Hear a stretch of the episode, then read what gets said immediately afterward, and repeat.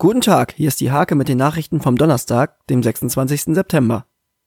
Die Thomas-Cook-Insolvenz hat viele Urlauber aus dem Landkreis kalt erwischt. Nienburger berichten, dass sie aus dem Hotel geworfen worden sind, weil der Reiseveranstalter das Geld nicht ans Hotel weitergeleitet hat. Währenddessen haben die hiesigen Reisebüros allerhand mit Kundenanfragen zu tun.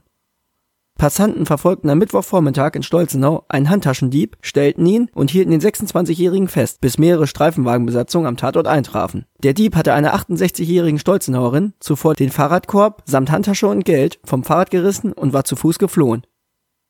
In der Kultkomödie Ein Käfig voller Narren begeisterte am Dienstagabend besonders Lilo Wanders als alternde Diva das Publikum im Nienburger Theater.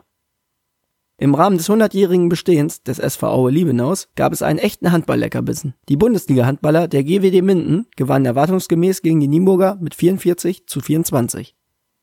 Mit 4 zu 2 setzte sich der SV Duddenhausen gegen Erichshagen durch und übernahm somit die Tabellenführung in der ersten Kreisklasse. Die nächsten Partien stehen schon am Freitagabend an. Unter anderem das Duell des SSV Rodewald um Trainer Andreas Tripus gegen den ASC Nienburg. Anpfiff ist um 19 Uhr. Diese und viele weitere Themen lest ihr in der Hake oder unter www.diehake.de.